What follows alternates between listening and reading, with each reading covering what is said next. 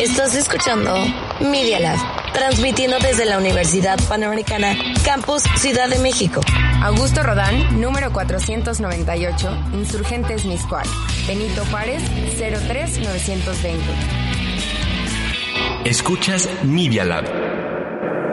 Los hechos, comentarios y opiniones expresadas en este sitio y programas son responsabilidad de quienes lo emiten y no reflejan en ninguna circunstancia el punto de vista de la Universidad Panamericana, de sus autoridades y o representantes legales.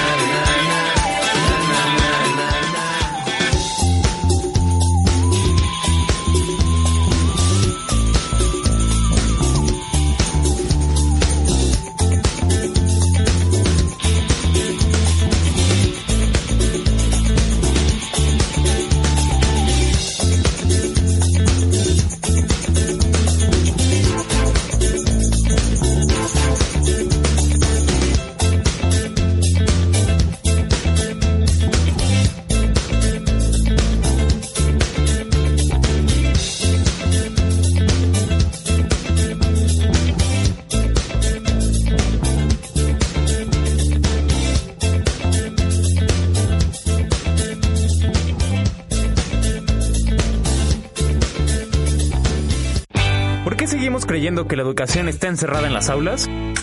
Desmintamos los mitos de la enseñanza y el aprendizaje. Dale play a Encendiendo Fósforos y enciende tu flama interior.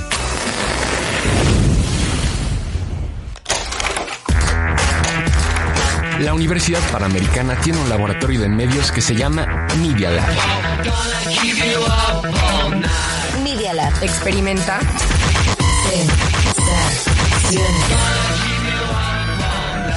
Sensaciones auditivas.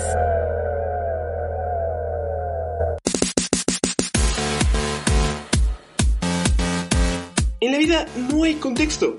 Por eso nuestro programa es perfecto. Escucha sin contexto en Media Lab.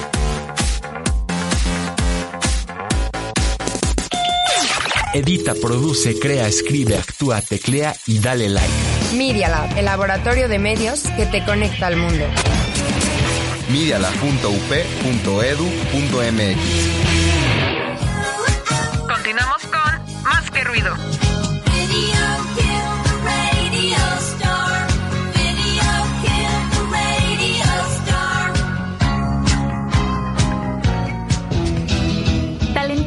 Creativas. e inspiradoras. Ahora lo cuentan ellas.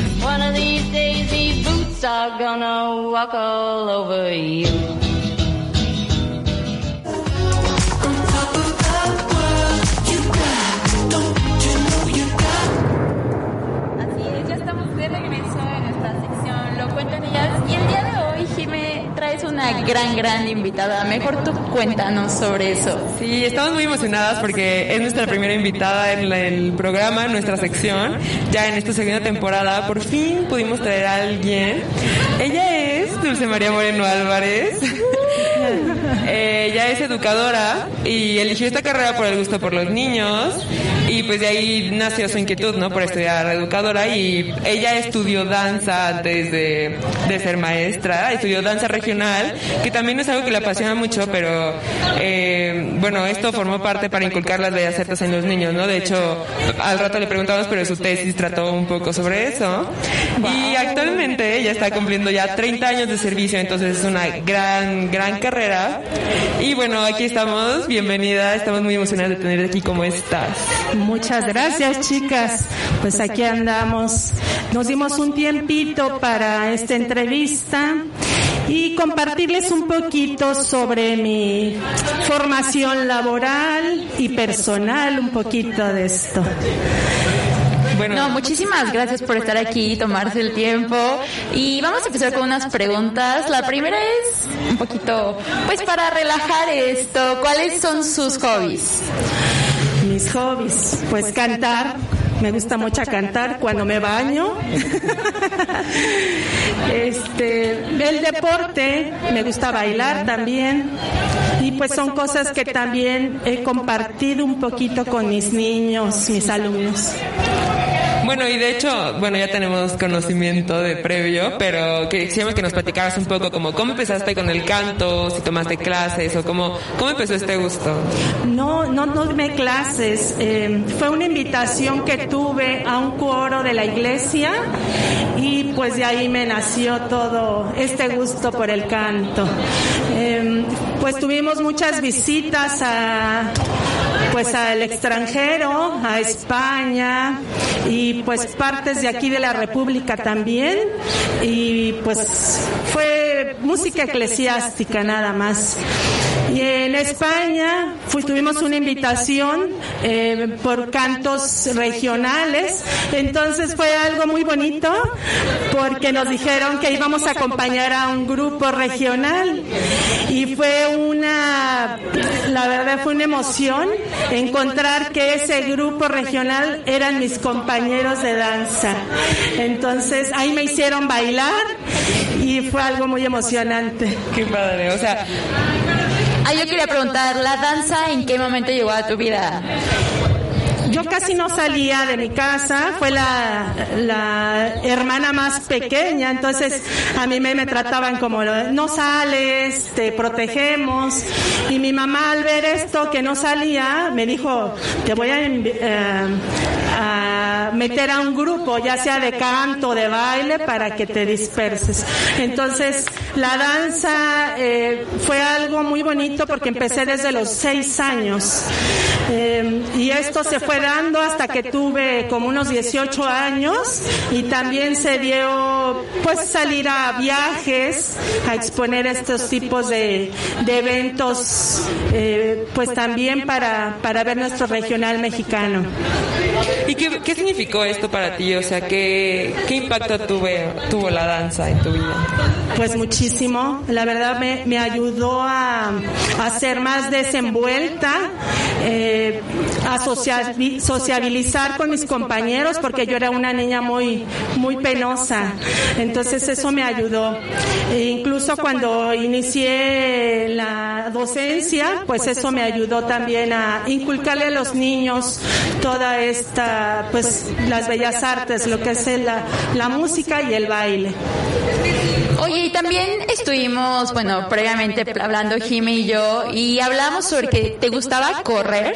¿Lo hacías frecuentemente? Sí, en la secundaria nos, nos ponían a hacer ejercicio y tuvimos una competencia.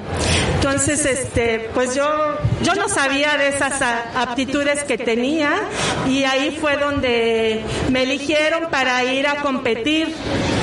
Pero no, no lo seguí, no, no seguí. O sea, solo fue un, un pequeño hobby. Hobby.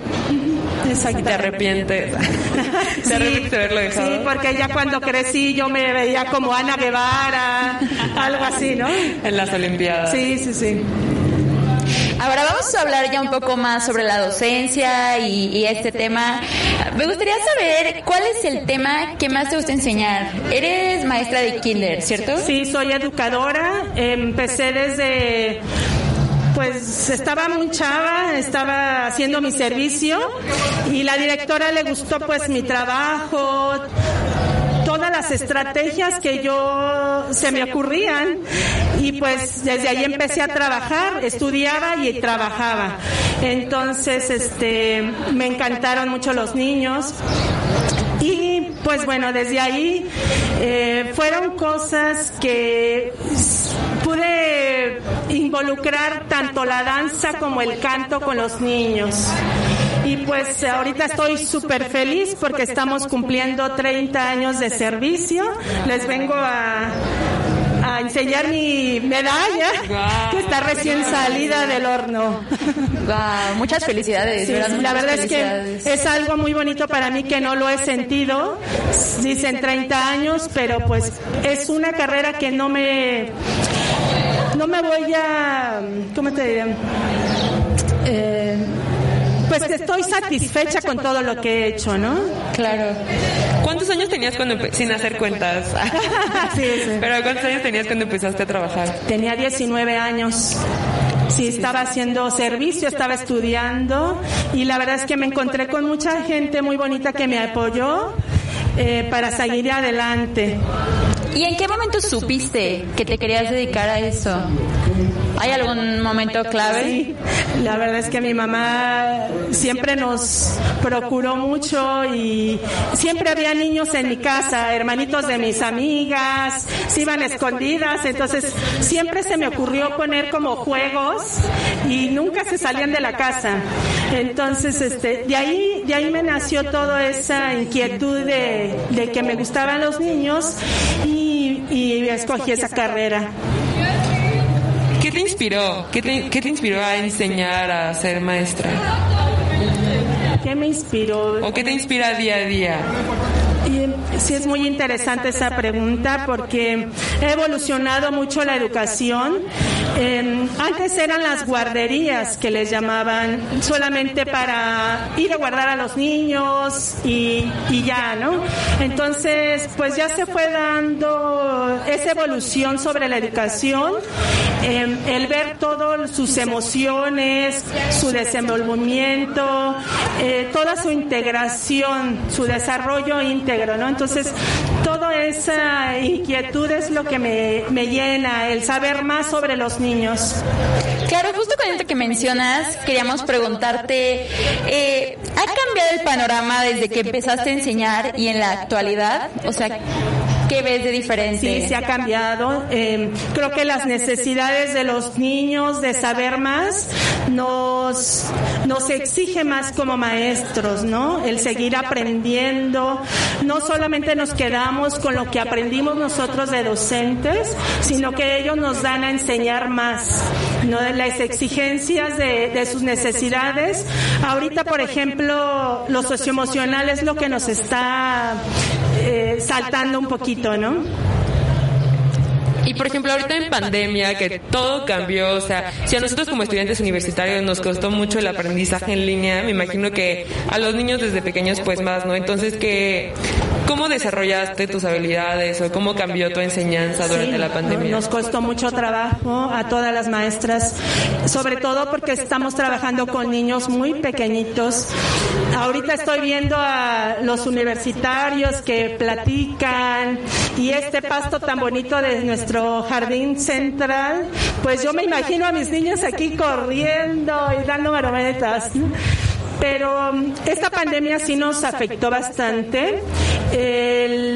Nuestro trabajo es más 100% físico físico, el, estar eh, abrazándolos. Eh, estos estos centros de atención infantil, eh, pues son para madres trabajadoras. Entonces están muy deseosos los niños de cariño por falta de sus mamás, que casi no están con ellos. Los que se hacen cargo de ellos pues son los abuelitos, las tías, entonces les hace falta mucho ese, ese cariño físico. Oye, y justo yo, bueno, escuché que hubo un tiempo donde decían que iban a hacer a los niños repetir año, porque hubo un tiempo donde los niños no aprendían nada o era como muy, muy repetitivo lo que veían. ¿Tú qué opinas sobre eso? Yo, yo siento que no, no había que repetir el año, solamente reforzar todos sus aprendizajes. Sí, estamos de acuerdo que fue un retroceso, pero eso es muy rescatable. Yo creo que ahorita que regresemos, ahorita todavía nosotros seguimos en línea y ya que regresemos pues retomaremos todos esos aprendizajes y de acuerdo a las necesidades. Ahorita nos estamos enfocando mucho en lo socioemocional, el despego a los papás, eh, pues no sé, se generaron muchos problemas en casa, entonces pues eso va a ser mucho trabajo para nosotros. Cuando empezó la pandemia, ¿qué, qué grado dabas? Pr- Primero. Primero, y los Primero. acompañaste, ¿no? Los Porque acompañé justo- hasta segundo grado, que fue para mí algo pues más fácil, porque ya sabíamos cómo salían, si eran de ese año, y retomamos muchos aprendizajes de ese, de ese grado. Sí, Ahora sí fue un buen- ay, mencionas- perdón. No, es que iba a decir que fue mucho tiempo porque justo empezó la pandemia primero y no llevaban que medio medio ciclo escolar, ¿no? Y ahorita ya van en tercero que apenas van a volver, entonces sí, sí, sí fue un gran gran tiempo en línea. Sí, y un gran reto para la maestra que les tocó en tercero. Sí, claro. Y ahora mencionas que ahorita siguen en línea ustedes, pero quisiera preguntarte cuál es el reto más grande en presencial, estar con los niños. Ahorita el despegue de, de su mamá. Ahorita siento que va a haber muchos niños que van a llorar, van a extrañar mucho la compañía de la mamá o del abuelito y pues eso lo vamos a ir trabajando, la autonomía en los niños. ¿Prefieres dar clase a los niños que van llegando al kinder, en primero de kinder, o a los que ya se están yendo? No, los de primero. Sí, yo siento que nosotros, bueno, en lo personal, me gusta como moldearlo, como saber desde dónde inicio, de acuerdo a sus necesidades, y hasta dónde quiero hacer un logro con ellos. Qué padre, pues si quieren vamos ahorita a, a una canción. Vamos a una canción que justamente nos recomendó nuestra invitada de honor, que es Las Mil y Unas Noches de... ¿De quién es? De Flan. De Flans. Ah, de Fran. Que fue de mis tiempos. La época, ok, ok. Vamos con ella.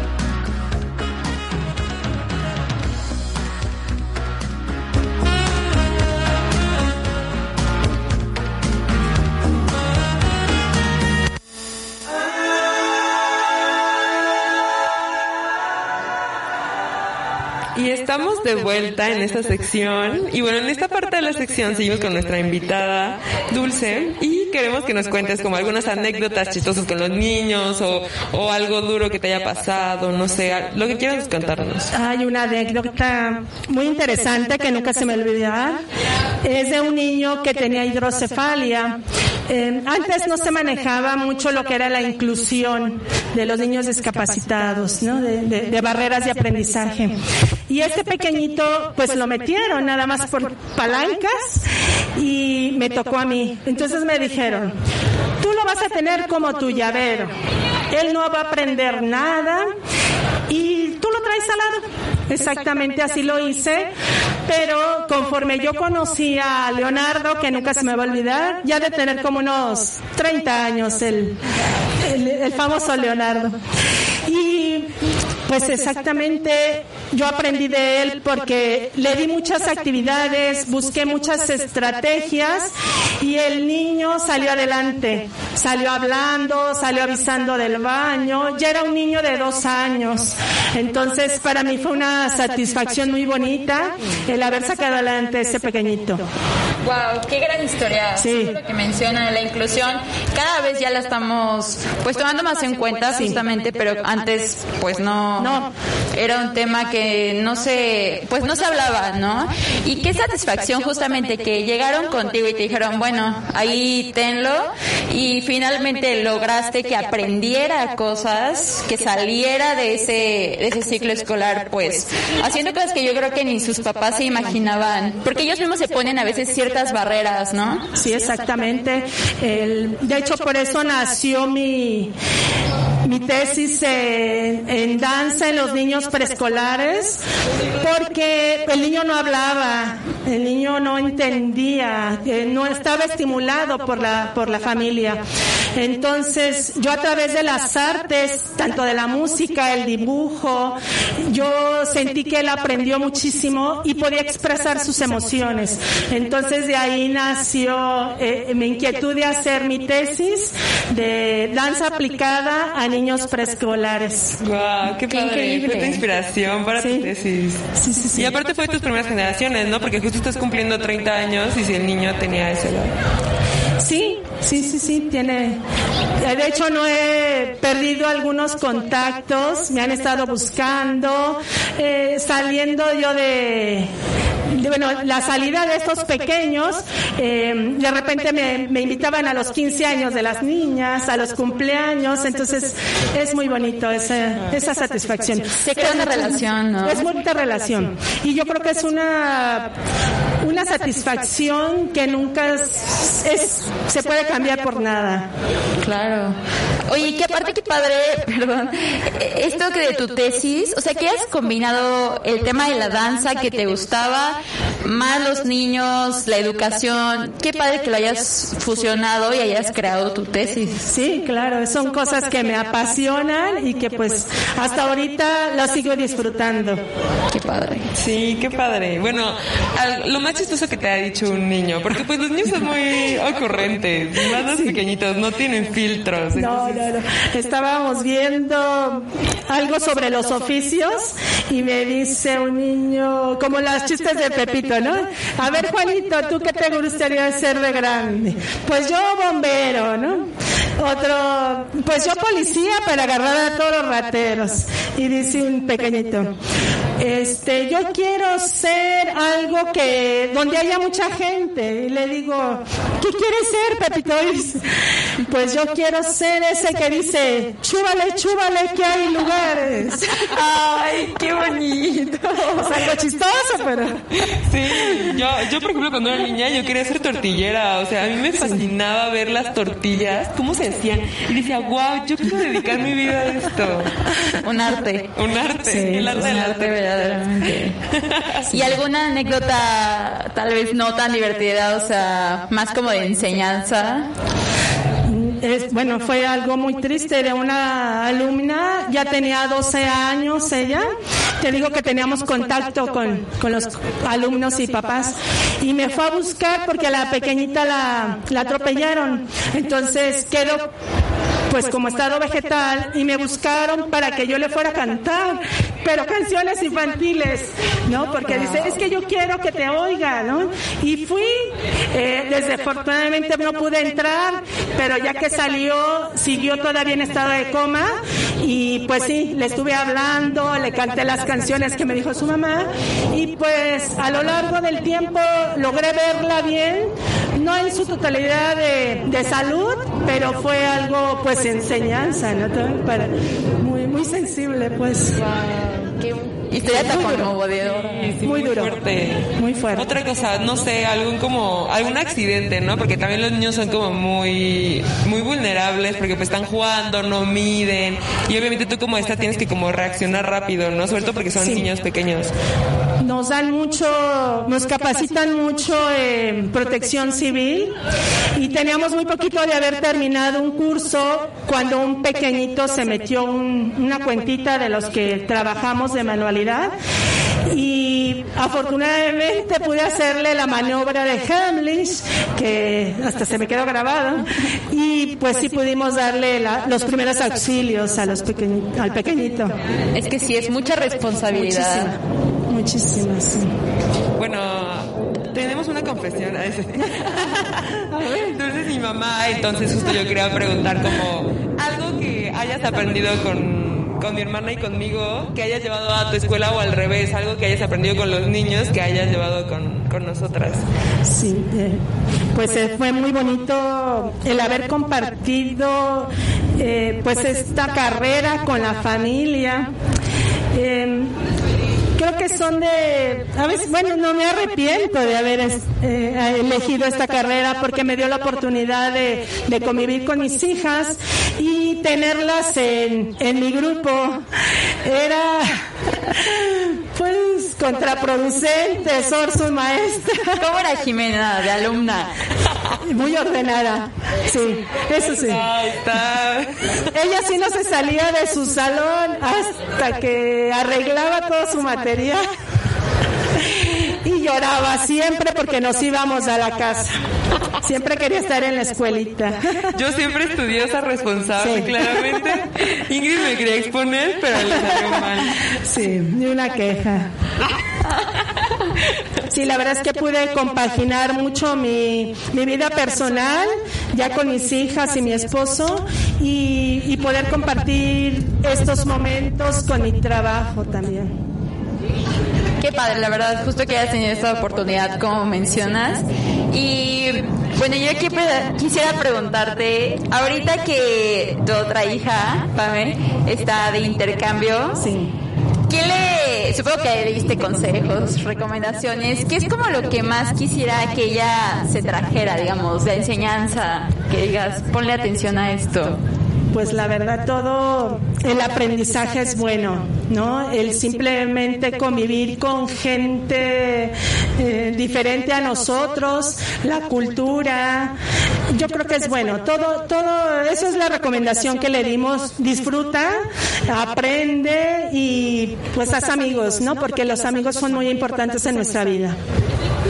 Qué padre. Qué padre. Ah, Porque para los que no saben, Pame se fue a Corea. Entonces anda del otro lado del mundo ahí. Aprendiendo. Aprendiendo. Iba a decir otras cosas, pero no, no, no. Exactamente. Y bueno, mm, otra cosa, otro tema que queríamos tocar para sacar el chismecito, que mm, obviamente, es- bueno, yo sé que has tenido como muchas experiencias paranormales, ¿no? Entonces, cuéntanos algo de eso, algo fuerte que te haya pasado. Sí. La escuelita donde estoy tiene una escalera y de repente yo estaba en, una oficina donde hay un cristal y yo veo a una niña que va bajando, como jugando, saltando y saltando a cada escalón. Y yo dije, ¿a dónde irá la pequeña si ya, ya empezaron las clases? Y entonces en lo que me doy la vuelta, la niña ya no estaba y fui a preguntarle a una compañera, oye, ¿quién acaba de entrar? Y me dijo, nadie. Le digo, sí, viene vestida de blanco, explicándole cómo era la niña. Y me dice, no, no hay nadie vestido así, to- todos vienen con su uniforme.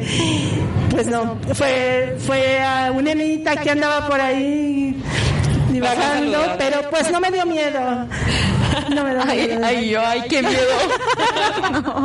Y ahí mi mamá ya haciéndose amiga de la niña. Sí, fue la única vez que la vi. Ay, ¿A ti te ha pasado algo? A mí sí, bueno, no, a, a ver, ya que vimos de tema. Pero una vez, por ejemplo, en casa de mi tía, es que la familia de mi mamá es muy susceptible a ver esas cosas. Sí. Entonces, en la casa de mi tía, justo de la hermana de mi mamá, eh, yo estaba en un cuarto y entonces volteo y vi la sombra de un niño, o sea, como un niño como desnutrido, pero no, no era un niño, o sea, era literal como la sombra nada más y me estaba viendo. Y ya cuando, o sea, como que volteé y no había captado y ya dije como, ¿qué acabo de ver? Y vol- volví a voltear y el niño ya estaba corriendo y atravesó una puerta. Sí. Sí, nos pasan muchas cosas raras. Sí. Qué miedo. Aquí vemos su futuro. Vamos a hacer aquí un centro de convenciones para leer las manos. Aquí no se puede. Dice Mario que no. ¿Por qué no? ¿Por qué no? Dinos. Dilo. Sin miedo. ¿Ya? Porque, porque no, no, no, no está permitido. Aquí venimos a estudiar, no a hacer otras. Eh, y a estudiar, a aprender y todo lo demás, no. Todo lo que quieran afuera de la universidad. adelante. Bueno, nos vemos en la entrada de rodar. Al lado de los chilaquiles. ¿Qué te parecen los chilaquiles de la UP? Tú que ya los has Muy ricos. Sí. Y que conste que a mí me salen ricos, ¿eh? Pero ya aquí que probar. La no, no, competencia. a él no le gusta comer en su casa. ya No, ya no lo ves. Y bueno, Pues eso sería todo por esta entrevista. Muchísimas gracias por, por venir, por acompañarnos, por tomarte el tiempo. Qué gusto saber de ti, de tu vida, de tu historia, de lo que estás haciendo. La verdad es que es muy inspirador y justo de eso se trata esta sección, ¿no? De, pues de mujeres que hacen cosas muy inspiradoras y el enseñar creo que es, es algo súper importante porque, pues, los que tenemos justo la oportunidad de asistir al colegio, a la escuela, nos llevamos mucho de las maestras, ¿no? Son una parte fundamental de nosotros y, y qué gusto conocerte y justo que nos cuentes toda esta parte. Sí, muchas gracias. Para mí fue un placer estarles compartiendo esto. Y pues voy a terminar con algo que me dijo una psicóloga de una capacitación que dijo, todo lo que hagan, háganlo por vocación, no por equivocación. Entonces, yo he disfrutado mucho mi carrera y pues bueno, seguiré hasta que el cuerpo aguante. ¿algún, algún consejo que nos quieras dar a nosotros como estudiantes o como, como jóvenes? Pues hagan todo, disfruten, disfruten la escuela, todo lo que hagan es, es muy bonito y es muy válido. Muchas gracias. Y bueno, yo también quería agregar que justo que todas las mujeres hacemos algo inspirador día a día, que todas estamos haciendo como un gran cambio, entonces volten a ver a la mujer que tiene al lado y es una gran mujer, entonces admírenla y escúchenla. Muchas gracias y por la invitación y a seguir adelante con esta pandemia que nos tocó. Así es, muchas gracias. Mario, ¿qué te pareció la invitada, la plática? Súper interesante, ¿no? Pues nada, simplemente de colega a colega. Ay. No, de agradecer porque siempre la, la educación preescolar es súper im- importante para la formación de, no de una persona, sino de un, de, así de cualquier,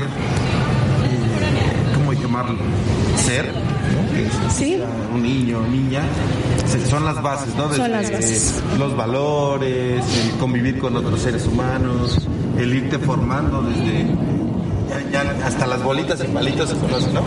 Pero es más como en la parte, creo que la humana, y yo lo veo, mi hermana también es educadora, y sí es, es una vocación, es, hay que estar totalmente entregados porque dependen de, de- de ustedes, ¿no? De ustedes como, como responsables, porque son menores, no, no- no son tan conscientes de muchas cosas, y otra de, de- de iniciar en este proceso formativo que termina hasta los 20, ¿cuántos años tienen ustedes? 30. hasta los 21, 20, ¿no? Cuando se están graduando y dejan uno de los últimos grados que es la universidad, digo, ya se hacen un posgrado adelante, pero creo que las bases siempre están, deben de estar formadas y bien cimentadas con personas como nuestra invitada que pues no por nada lleva 30 años ejerciendo y muestra de ello es que le gusta lo que hace y las personas que la, a quienes a quienes formó desde pequeñas la buscan después conforme van creciendo porque es un excelente ejemplo de, de cómo se deben hacer las cosas con dedicación, con cariño y sobre todo con profesionalismo. Muchas gracias. No, al contrario. Y pues nada, mientras una hormiga me camina aquí en mi... Estamos en Jardín Central. Arriesgando el físico Sí. por el programa. Les damos las gracias por acompañarnos, por escucharnos, por ser parte de Más que Ruido. Gracias a nuestra invitada, gracias a Jime, gracias a Ingrid, gracias a Moy, que está, él sí está rifando el físico en el sol, moviendo aquí N cantidad de botones para que estos programas sigan. ¿Qué más tendremos Moy después? Diagnóstico económico dos. Diagnóstico económico. Ingrid no se lo quiere perder. Ingrid va a estar aquí para Diagnóstico económico en la transmisión desde Jardín Central. Mi nombre es Mario Flores, esto es más que. Y nos dejamos con esta canción que se llama Pantera de Cartel. Disfrútenlo, disfruten del sol, disfruten de este miércoles. Y nos escuchamos el viernes por acá.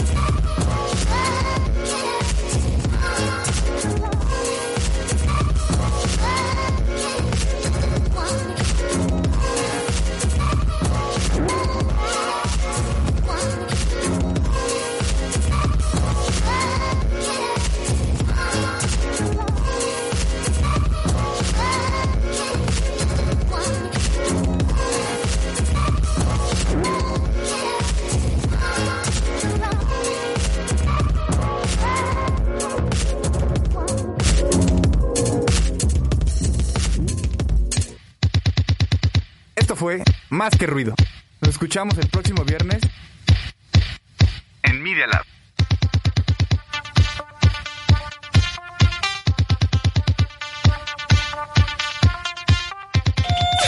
Edita, produce, crea, escribe, actúa, teclea y dale like. Media Lab, el laboratorio de medios que te conecta al mundo. medialab.up.edu.mx